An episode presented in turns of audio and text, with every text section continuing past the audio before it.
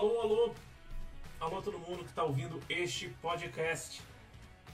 Tudo bem com vocês? Quem fala é o Jason. Bom, hoje o nosso podcast está ao vivo no YouTube, novamente, um formato diferente, aquele formatinho do nosso último episódio. Estou sozinho novamente, só que dessa vez um cenário diferente, uma iluminação diferente, até né, um pouco é, diferente fisicamente aqui, né, com óculos, a barba um pouco mais bem feita, voltei ao uniforme. Então, para você que está só escutando esse podcast, recomendo dar uma olhada lá no nosso youtube.com/barra História Studio para ver alguns dos nossos podcasts gravados lá pela transmissão ao vivo. O Instagram acaba de me avisar que acabou a nossa contagem regressiva por lá, então podemos começar. Bom, pessoal, é, eu sei que alguns de vocês vão assistir só pelo uh, Spotify, Amazon Music ou algum é, agregador de podcasts que você possa usar. Então, siga o nosso podcast, beleza? Se você não segue o nosso podcast, segue por aí. Ou se você não conhece nossas redes sociais, vai lá em arroba História. O link está na descrição desse podcast, tá? Você pode também é, acompanhar as novidades pelo nosso site. Lembrando que o conteúdo da live anterior e dessa live estarão totalmente disponíveis de graça no nosso site historiestudio.com.br, beleza? Olha só, é seguinte. É, o último podcast, para quem não escutou, nós falamos sobre a questão da Idade Média dentro da educação básica brasileira, como que tem algumas falhas, alguns pontos que precisam melhorar e como nós podemos trabalhar é a, é a Cidade Média, o medievo, com os estudantes do ensino fundamental e do ensino médio, tá? Eu vou deixar para vocês um texto, um material mais completo, com várias informações, inclusive referências bibliográficas, e um slide que está aberto aqui no meu outro monitor, para que eu possa consultar para essa live. Esse slide eu vou deixar também completão para vocês lá no nosso site. Então, como eu já falei, o link está na descrição para que você possa aproveitar, tá bom? Bom, esse é um podcast que eu não vou usar tantos recursos visuais, eu vou ficar mais uh, preso no áudio, mas o vídeo aqui está à disposição para todo mundo que gosta de acompanhar pelo YouTube, beleza? Vamos lá. Primeiramente, eu gostaria de, antes de começar a falar sobre as cruzadas, agradecer as inscrições que nós tivemos aqui no canal do YouTube. Eu não pude falar antes, como eu falei para vocês, eu estava sem computador e agora que o meu computador voltou, ainda não é 100%, mas agora que ele voltou, eu consigo ver exatamente a galera que se inscreveu no canal. Então gostaria de agradecer aqui a Daniela Sena, ao Wellington Leon e mais uma galerinha aqui que está aparecendo para mim. Ah, aqui, o André Adriano, a Leide. Hum, bem devagar aqui que tá. Aqui, pronto. A Rosimeire, a Mariane, Tavares, ao Sérgio Luiz Loureiro Castelhano, a Anne Jennifer, ao Pedro Henrique César, a Milena Azevedo, toda essa galera que chegou aí para se inscrever no nosso canal do YouTube. Sejam bem-vindos, muito obrigado pela inscrição de vocês. Tá aparecendo o nome de alguns deles aí no vídeo. Bom, vamos lá. Começando pelo começo, sem mais delongas, vamos falar sobre as cruzadas. Como eu já havia adiantado parte disso no nosso podcast anterior, dá uma olhada naquele podcast. Ele é um podcast curto e uh, interessantíssimo sobre a questão da Idade Média. Então, alguns pontos lá podem interessar para você que está estudando Idade Média no fundamental ou no médio, ou vai estudar, ou gostou de estudar e se preparar aí para alguma prova de vestibular, beleza? Algum vestibular que você vai fazer ou algum PISB uh, da vida aí que apareça para você, estudante do primeiro ano do ensino médio. Bom, Papa Urbano II é, era o responsável pela Igreja Católica Apostólica Romana, então responsável por Roma, em, 1900, em 1095, desculpa, em 1095, ele vai convocar o Conselho de Clermont. Esse conselho ele é importantíssimo para a discussão de uma defesa militar e estratégica das linhas de fronteira do Império Bizantino, conhecido até então, é, para quem está no sexto ano, no primeiro ano, como Império Romano do Oriente, beleza? Este Império Romano, essa partezinha do Império Romano, já havia perdido seu nome já havia deixado de ser chamado de Império Romano e passou a se chamar Império Bizantino. Capital, obviamente, a cidade de Bizâncio. Para os romanos era ainda a cidade de Constantinopla. Hoje em dia, nós conhecemos essa cidade como Istambul. E aí a gente tem um processo histórico longo até chegar à entrada dos turcos otomanos nessa região em 1457. Beleza? Eu falei um pouquinho sobre isso no podcast anterior. Bom, Urbano II, para tentar reconciliar com a Igreja Ortodoxa, é, lembrando que tivemos o cisma do Oriente alguns anos atrás, é, alguns anos antes de 1095, aliás, vários anos antes de 1095, em que nós tivemos uma igreja católica quebrada ao meio. A primeira vez que a igreja cristã se quebra. E por isso ele chama de cisma do Oriente. No primeiro momento a gente vai encontrar uma igreja romana, liderada pelo Papa, que fica em Roma, obviamente, e uma igreja bizantina, uh, liderada por um bispo ortodoxo. Então, essa que é o patriarca da igreja ortodoxa, tá? Então, essa separação já distancia bastante o Império Romano do Oriente do Ocidente, e depois a mudança de nome para Bizâncio e Império Bizantino distancia mais ainda Roma de Bizâncio. Então, essa distância vai até é, inclusive criar algumas questões diplomáticas e animosidades entre os bizantinos e romanos. Ao longo do tempo, uh, os bizantinos começam a conquistar territórios e posteriormente passam a perder territórios para os árabes. Então, a expansão árabe 622 d.C., no calendário gregoriano, que é o calendário mais comumente usado no Ocidente. Essa expansão árabe ela acontece após a morte é, de Maomé, né? é, um pouco depois da morte de Maomé. Maomé morreu um pouco depois é, do evento de 622, né, que é o evento da sua ida de Meca para Medina, que marca o início do calendário islâmico. Então, essa, esse processo de expansão árabe e muçulmana vai atingir os territórios de Bizâncio. Obviamente, porque Bizâncio dominava, né, o Império Bizantino dominava territórios do Oriente Médio e do Norte da África, que hoje a gente conhece como Maghreb, essa região do Norte da África que é um nome utilizado pelos árabes para determinar uma área próspera, uma área de crescimento e desenvolvimento próspero. Então, essa região ela já começa a se, a se tornar independente, a se agregar em volta do processo de expansão da cultura árabe e muçulmana. Os turcos, apesar de não serem árabes, ficam na região da Anatólia. Anatólia pode ser chamada também como Ásia Menor, tá? onde hoje fica a própria Turquia. Mas essa região dos, onde os turcos já habitavam, eles vão ser atingidos pela expansão muçulmana e a partir dali eles começam. Deixa eu só colocar de volta o nome da Daniela aqui no topo da lista, que ela saiu, beleza? E a partir dessa expansão islâmica, os árabes apostam numa tentativa de tomada de território bizantino. E aí, obviamente, eles vão conquistar alguns sultanatos, alguns é, reinos e principados árabes começam a se expandir. No caso aqui dos turcos, alguns sultanatos turcos com o islamismo como pauta principal passam a expandir cada vez mais dentro do território é, bizantino. Boa tarde, Luiz. Boa tarde. E aí nós vamos encontrar um avanço cada vez maior desses turcos e também dos árabes dentro do território cristão e aí chegando até a Península Ibérica, onde hoje fica Espanha e Portugal. Isso é importante lembrar porque a gente vai passar por uma cruzada que vai bater de frente com esses árabes e muçulmanos dentro da Península Ibérica, formando ali, inclusive, o primeiro reino moderno da Europa, que é o reino de Portugal. Tá? Vamos lá. Então, o Papa Urbano II, em 1095, reúne uh, o seu conselho em Clermont para definir uma defesa da cidade de Bizâncio. Nessa defesa, ele determina apenas a expulsão. Apenas a pequena expulsão. E, obviamente, a segurança de Bizâncio com o fim do sultanato de Seljúcida de Rum. É um nome que a gente não ouve falar muito por aí. Né? Seljúcida de Rum é um sultão, né, que ele vai determinar esse nome para a sua região, que era um feudo apenas.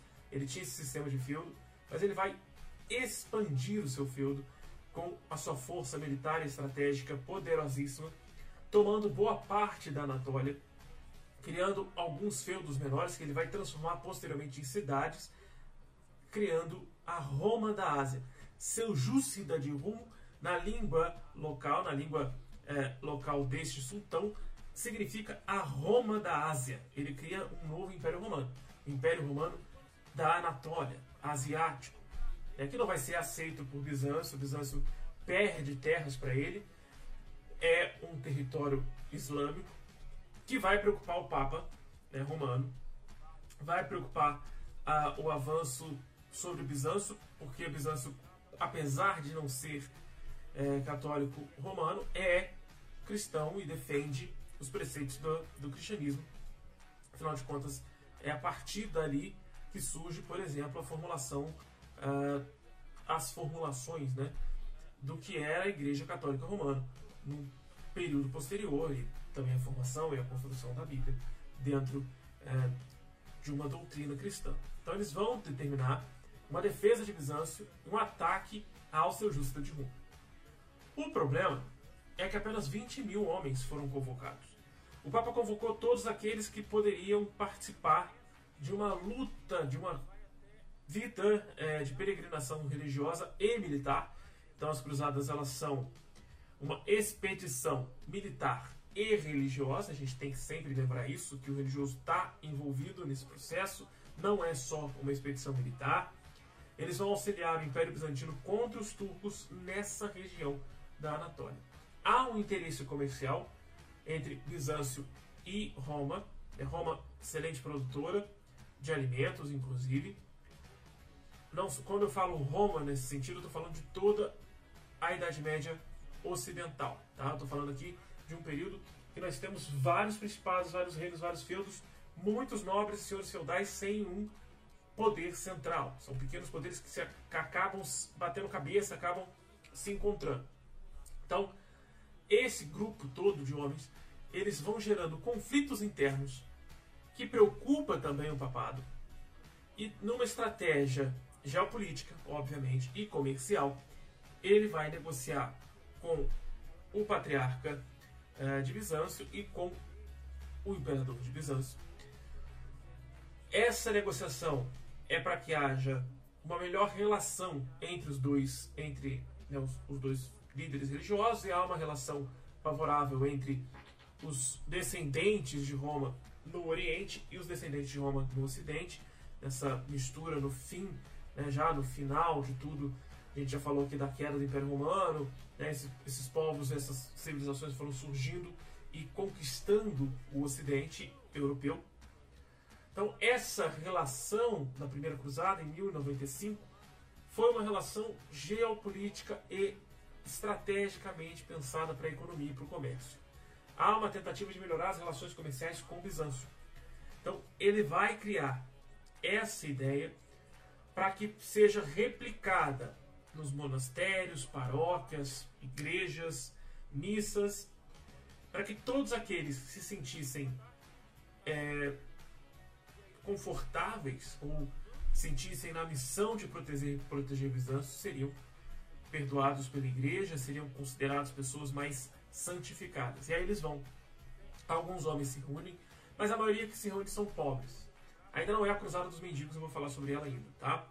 Então alguns são muito pobres. São pobres que não têm dinheiro para comprar armamentos, não têm cavalos, armaduras. Então eles têm armas bem precárias, armaduras muito precárias, que ainda vão ser é, referentes ao Império Romano ou à conquista dos bárbaros nessa região. Então a gente está falando aqui no ano 1095, é, século XI, indo para o século XII. Um problemaço que a gente tem, porque as pessoas não tinham condições de ter um bom armamento de qualidade para lutar contra um sultanato que acabava de se tornar extremamente poderoso.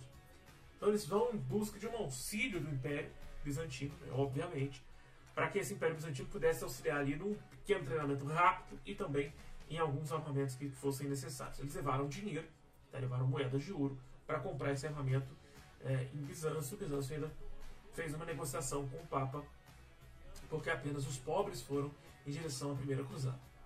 A primeira cruzada ela tem essas duas fases. Tá? A primeira fase são os pobres que chegam a Bizâncio. Chegando lá, eles vão invadir e vão atacar o sultanato de e de Rum.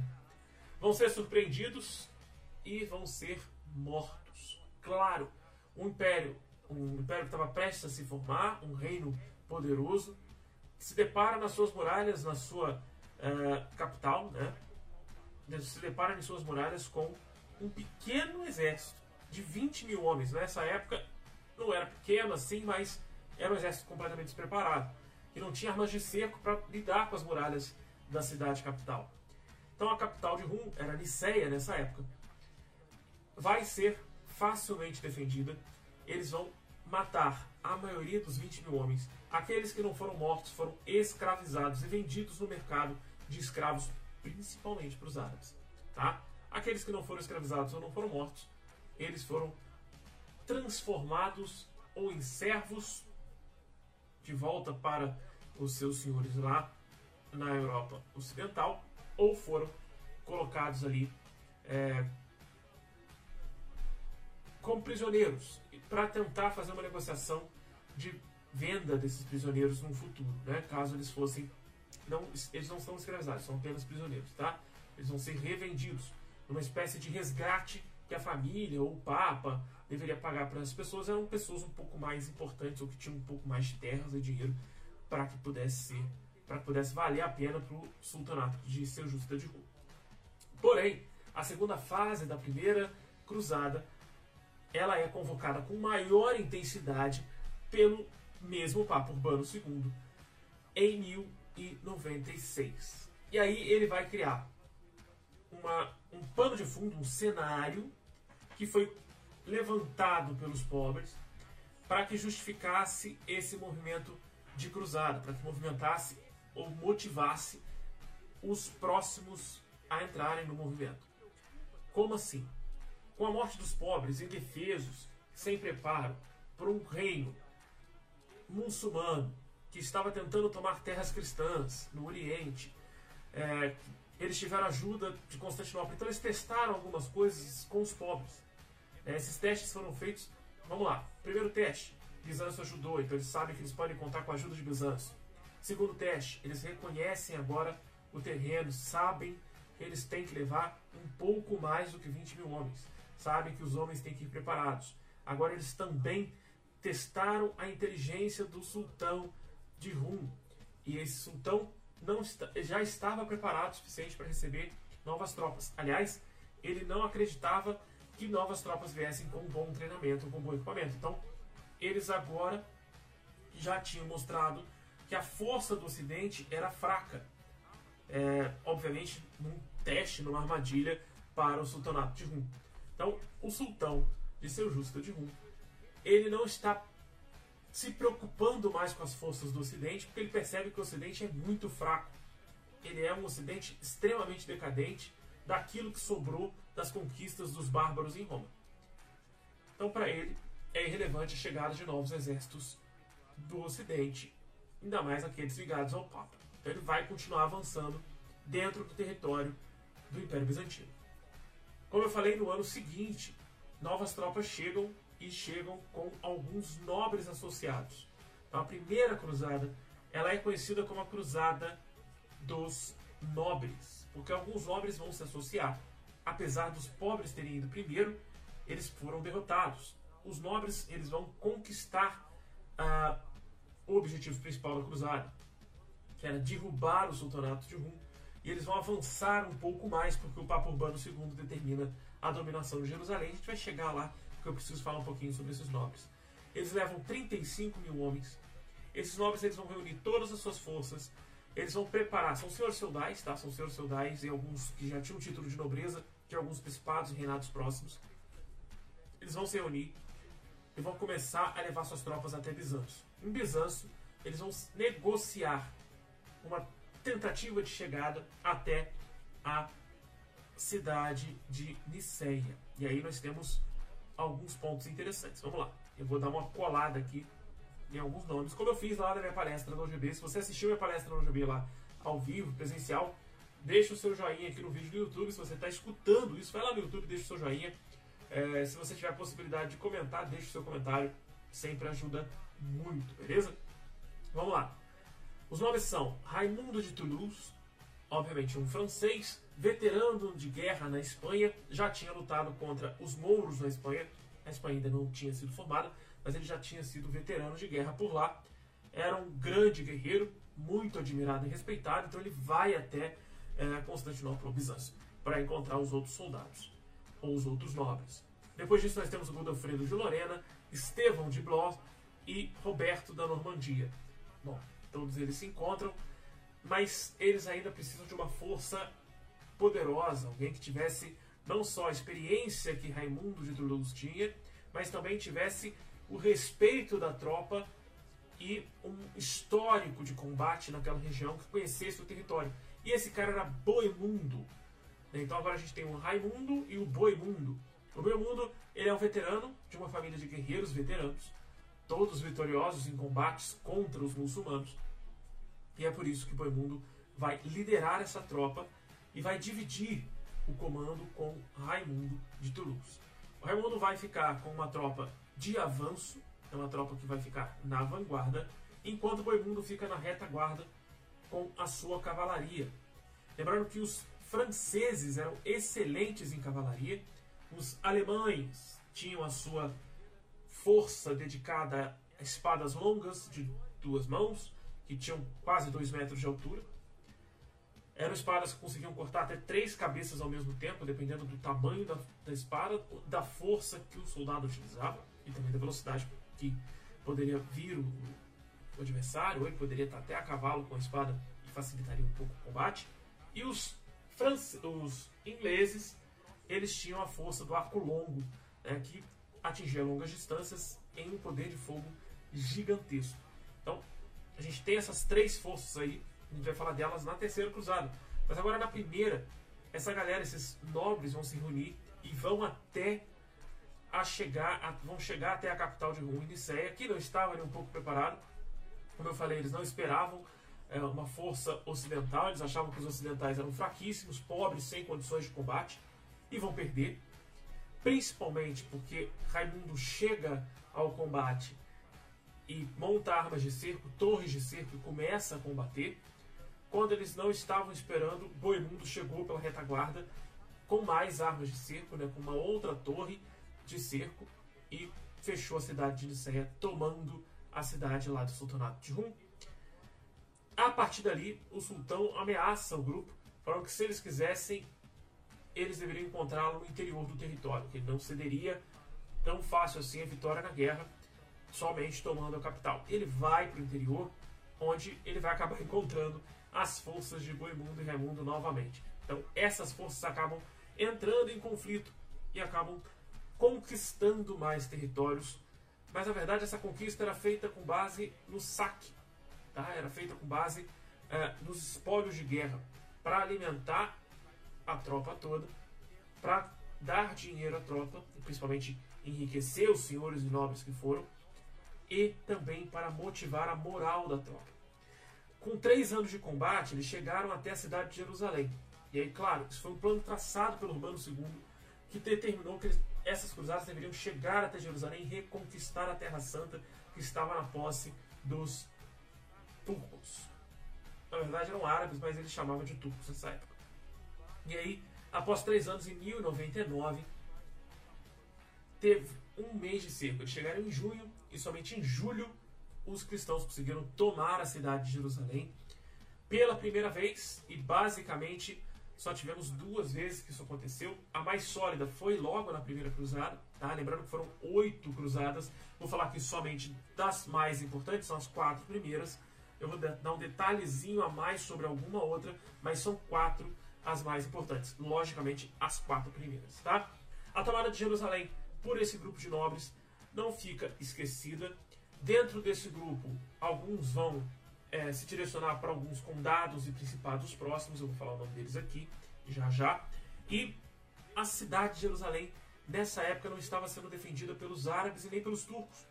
A maioria dos árabes e turcos estavam combatendo os cristãos na Anatólia, ou reunindo tropas e dando alguma estrutura para os seus exércitos para conquistar territórios na região da Península Ibérica e também para se defender na Anatólia. Então, a defesa de Jerusalém ficou na mão de um grupo chamado de Fatímidas ou Fatimidas, que são os egípcios.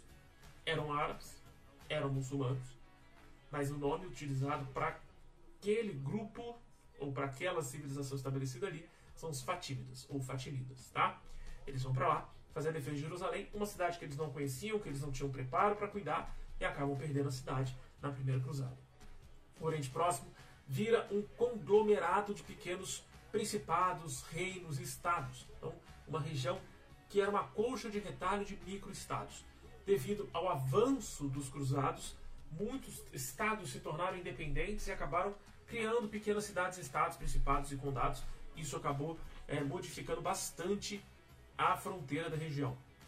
E por último, a criação de três regiões, de três grandes cidades, que vão acabar é, dando mais poder e estrutura para os cristãos nessa região em defesa de Jerusalém. O Principado de Antioquia, o Condado de Edessa e o Condado de Trípoli. Todos eles vão ser perdidos na Segunda Cruzada.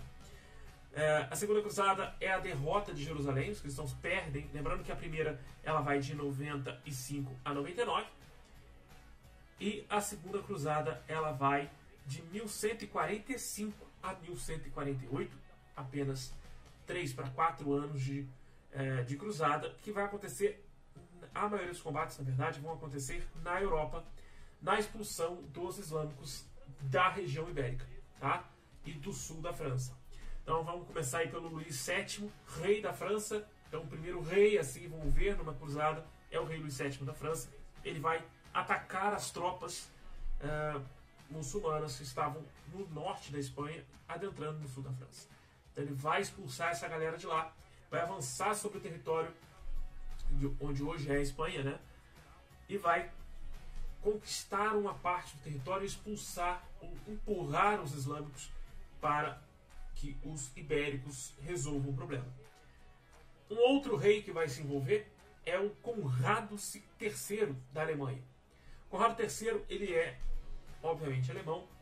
Ele vai avançar pelo território de Constantinopla por terra os franceses vão recolher as suas tropas na Espanha e também vão avançar por terra. Por que tem esse detalhe da terra?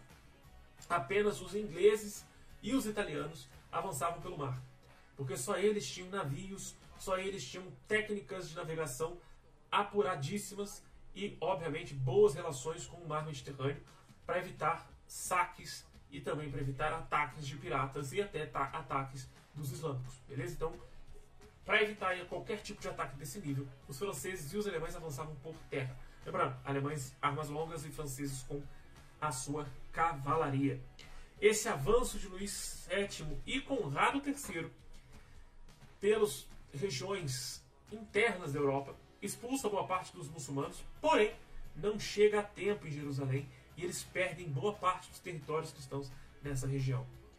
A gente vai encontrar é, esses dois reis desmotivados, desmoralizados perante a soberania papal, ou seja, perante a imagem que eles tinham com a Igreja Católica Ortodoxa, ou a Igreja Católica Apostólica Romana também. Então a Segunda Cruzada foi um fracasso total fora da Europa, mas foi bem sucedida dentro dos seus avanços na Europa Ocidental. A terceira cruzada ela é a mais histórica, a mais importante, a mais retratada nos livros de história, nas histórias infantis, uh, no cinema. Ela é que tem mais personagens relembrados. Né? Vamos lá, o filme A Cruzada é um filme que se passa na segunda cruzada. Jerusalém já era cristã, já estava conquistada, eles precisam defender a cidade de Jerusalém de Saladino e suas tropas que movimentavam a Jihad, que é uh, botando em termos mais fáceis, é a cruzada islâmica para a reconquista de Jerusalém, a retirada dos cristãos daquela região. Então a segunda cruzada está no filme A Cruzada, tá? para a gente ter uma noção do que, que aconteceu naquele momento histórico.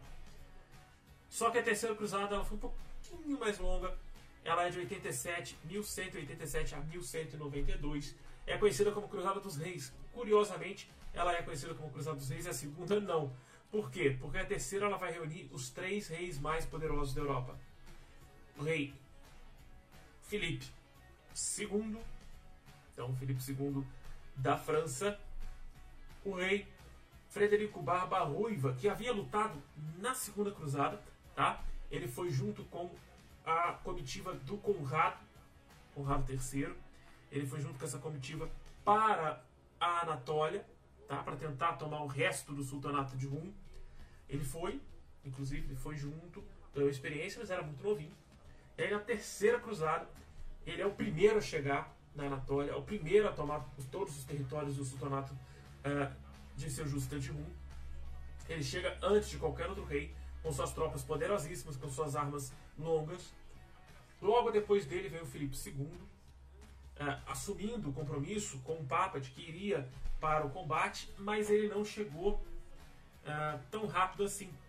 Porque Ricardo, conhecido depois como Ricardo Coração de Leão, da Inglaterra, com seus arcos longos e navios, vai avançar por dentro do Mar Mediterrâneo e vai tomar territórios da Palestina. E aí os territórios que ele vai retomar é o Principado de Antioquia, o Condado de Edessa e o Condado de Trípoli, mas ele não tinha força suficiente para derrotar o exército de Saladino em Jerusalém. Sozinho ele não conseguiria comandar as tropas contra Saladino. Ele mantém as suas tropas dentro do Principado de Antioquia, o Condado de Edessa e o Condado de Trípoli, para esperar ali o avanço e a chegada de Frederico Barba Ruiva e de Filipe II da França. Filipe II da França é o último a chegar e o primeiro a sair, tá? só para lembrar. Ele queria mostrar ao mundo e ao Papa que ele era cristão o suficiente para ir para a guerra.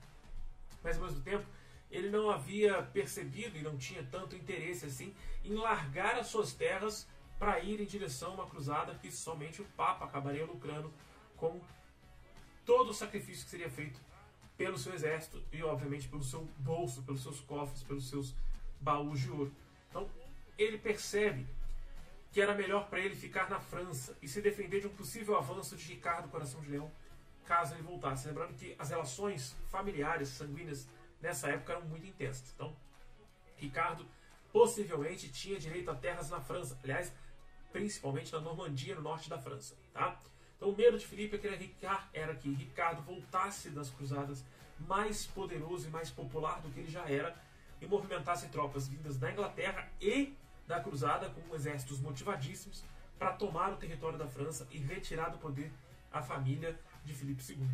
Então ele vai ficar com o pé atrás para chegar até as cruzadas e depois vai acabar encontrando o Ricardo e somente o Ricardo, porque o Frederico Barbarroja tem uma história curiosíssima. Ele foi o primeiro a ir para a Ásia, foi o primeiro a chegar na Ásia, tomar territórios para o, o governo papal, né, o governo é, do Papa, só que ele vai cometer um erro gravíssimo. Ele não sabia nadar. E ele resolve tomar um banho de rio vestindo uma armadura pesada.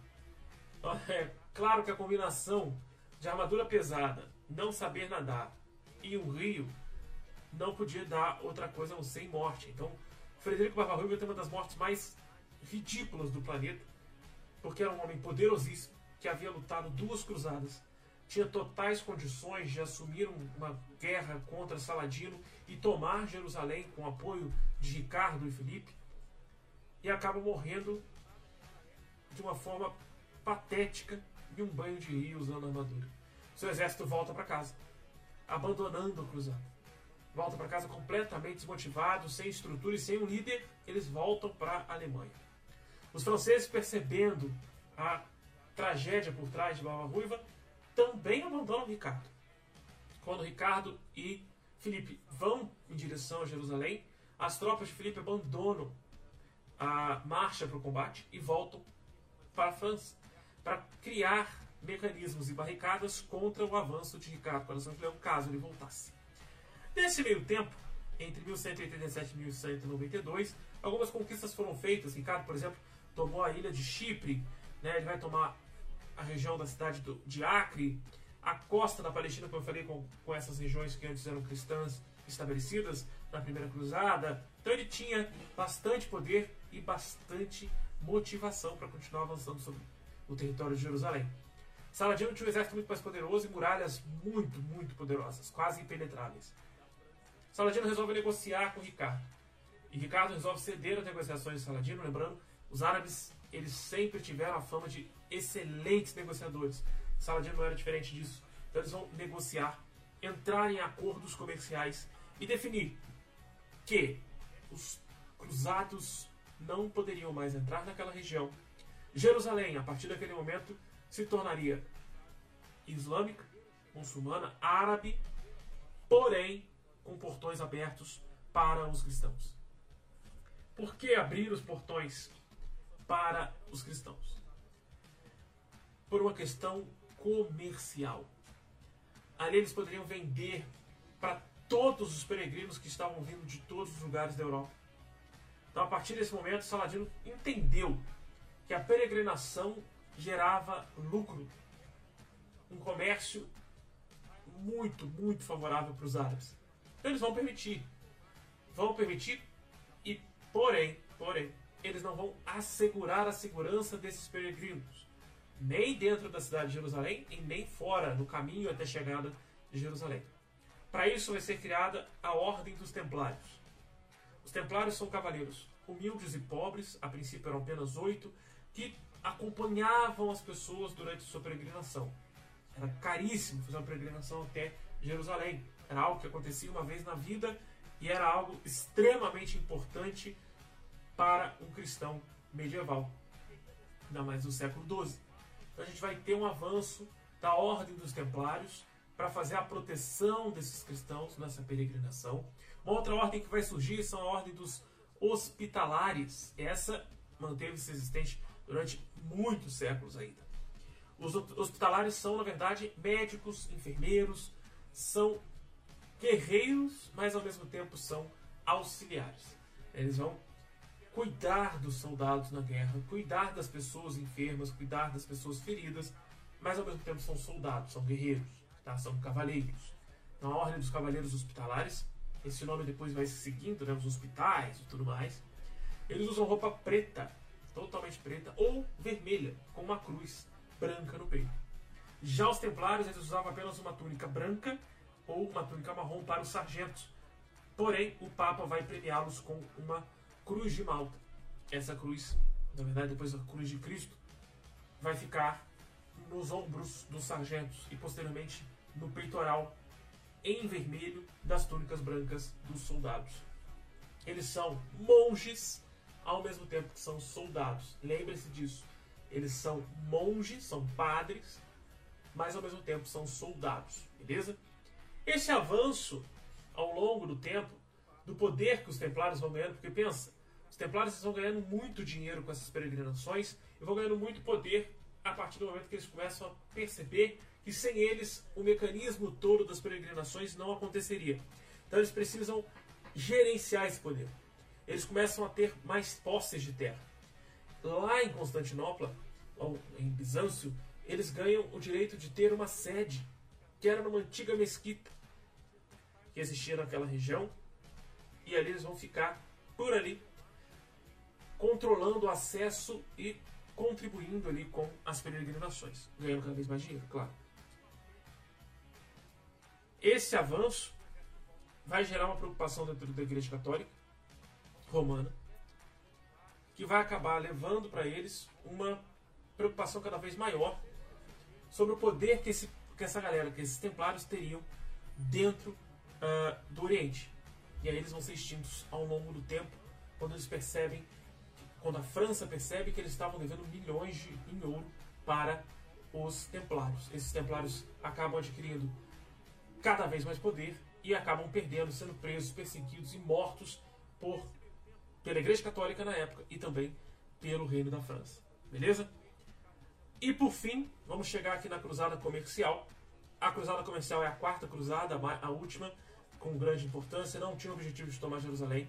Não foi feita por ingleses, franceses ou é, alemães. Lembrando, só para lembrar o que aconteceu com o Ricardo. O Ricardo, depois de negociar toda essa formulação para os peregrinos, volta para a Europa e realmente tenta tomar terras na França e a gente não sabe se ele foi derrotado em combate na França. Alguns historiadores dizem que ele foi, ainda chegou à Inglaterra. Surge a lenda do Robin Hood nesse meio do caminho, né? O Robin Hood ali contra o rei João, o rei João que era muito mal visto na sua administração, irmão de, do Ricardo. E por fim a quarta cruzada de 1202 a 1204, um período curtíssimo, que não vai ter o objetivo de tomar Jerusalém, é feita por venezianos, que eram excelentes comerciantes, que tinham domínio da Rota da Seda, que navegavam muito bem pelo mar Mediterrâneo. Eles vão acabar é, tendo a ideia brilhante de tomar terras economicamente importantes para Bizâncio, para se tornarem cada vez mais ricos e poderosos dentro do comércio global da época. E não tem o objetivo de enfrentar os árabes em Jerusalém. Tomam algumas terras árabes, tomam várias terras é, bizantinas e acabam enriquecendo cada vez mais, mas ela é considerada completamente fracassada porque ela não cumpre o seu objetivo que foi levantado pelo Papa. O Papa encerra a cruzada quando percebe que aquilo saiu do controle. Inclusive, eles tentam tomar a cidade de Bizâncio. Nós temos duas cruzadas para encerrar aqui o nosso podcast, que é a Cruzada dos Mendigos e a Cruzada das Crianças. A Cruzada dos Mendigos ela foi extremamente triste e fragilizada. Quem são os mendigos da Idade Média? São os moradores de rua que foram expulsos de todos os feudos e cidades e que viam nessa cruzada uma oportunidade de se redimirem com Deus, de se aproximarem de Deus, mas eles tinham uma questão muito interessante. Eles queriam chegar a Jerusalém com base na fé e não com base nas armas. Então, a cruzada deles foi completamente religiosa. Eles foram pela fé. Eles não tinham armas, não tinham equipamentos, não tinham nem roupa direito, muito menos eles tinham um treinamento. Então, eles foram para Bizâncio, ainda tentaram tomar a cidade de Bizâncio. Depois, eles foram em direção a Jerusalém e acabaram sendo presos. Muitos foram mortos e alguns foram escravizados. Já as crianças, elas perceberam, bom, vamos lembrar, a criança medieval não é a criança de hoje. A criança medieval ela não tem, ela não tinha uma infância como a gente vê hoje. A criança medieval ela era uma miniatura de adulto, ela já era tratada como adulto desde sempre. Essa criança, essas crianças se viram na responsabilidade de vingar os seus pais mortos em combate e queriam também fazer as próprias cruzadas. Nem a dos mendigos, nem a das crianças foi convocada oficialmente pelos papas, tá? elas são cruzadas não oficiais. Mas, como aconteceu na primeira cruzada, eles foram atingidos pela palavra do chamamento das cruzadas pelo Papa. Então eles não foram convocados pelo Papa, mas as palavras sobre a cruzada chegou até eles. E o marketing das cruzadas chegou até eles e eles foram em direção ao combate é, na busca pelo sagrado, pela, pelo seu, a sua, o seu perdão. Então eles foram numa tentativa, essas crianças se reuniram, é, principalmente no sul da França, no sul da Alemanha e no norte da Itália, e foram até Veneza tentar chegar a Jerusalém por navio. Nessa época, os venezianos não tinham mais interesse nesse avanço e não iam se meter numa cruzada falsa. E indicaram para que as crianças procurassem outras pessoas para fazer esse movimento. Alguns piratas entraram em acordo com as crianças, as crianças pagaram uma parte e a outra parte ia ser paga com o trabalho delas nos navios. As crianças trabalharam e quando chegou na metade do caminho, os piratas já tinham tudo negociado com os árabes e venderam as crianças como escravas para os próprios árabes. Elas iram, iriam até Jerusalém para derrotar os árabes e acabaram sendo escravizadas pelos caras que levavam elas e foram vendidas como escravas para os árabes. Lembrando que a quarta cruzada, também saída de Veneza, eles não tinham dinheiro todo para ir para a cruzada. Eles tinham só uma parte do dinheiro, a outra parte foi conquistando essas terras. Eles perceberam que era muito mais prático e viável economicamente conquistar terras e tomar territórios para ganhar mais dinheiro, ter mais lucro do que tomar Jerusalém. Valia muito mais a pena, teria muito mais sentido. Então eles acabam se tornando cada vez mais poderosos com a conquista de território e a conquista de espólios de guerra. É isso que eu tinha para passar para vocês sobre as cruzadas, uma forma rápida e simples para falar sobre o tema. Vou dar algumas dicas aqui, um livro excelente para falar sobre cruzadas, entender cruzadas, eu posso trazer para vocês em algum outro vídeo. É As Cruzadas de Lário Franco Júnior, a Idade Média e o Nascimento do Ocidente, com o próprio Lário Franco Júnior. Um livro que eu usei como base para esse podcast é, é, O Atlas da Idade Média, né, do, do McAvoy. Então, recomendo bastante. Alguns termos eu retirei do livro dele vou deixar na referência bibliográfica do nosso material, tá? A gente se vê no próximo episódio. A gente se vê no próximo episódio. O próximo episódio vai ser mais dedicado à educação, não tanto quanto é, eu gostaria de falar sobre história, mas é um vídeo, um vídeo que eu estava preparando, um podcast que estava preparando para o dia 15 de outubro, que é dedicado ao dia do professor, como agora a gente já está entrando no período de férias, né? Só agora eu consegui restabelecer, restabelecer o podcast. Eu vou fazer uma homenagem à profissão que eu tanto gosto, que eu tanto amo, e a todos os meus colegas profissionais, né? Inclusive aqui a minha esposa, a minha mãe, a minha irmã, todo mundo que é da minha família, que é professor também. Então, Guarda aí, o próximo episódio está chegando ainda essa semana. Obrigado por todo mundo que assistiu até aqui, está me ouvindo. Não esqueça de se se inscrever no YouTube e também seguir nossas redes sociais. Obrigado por tudo. Valeu e falou!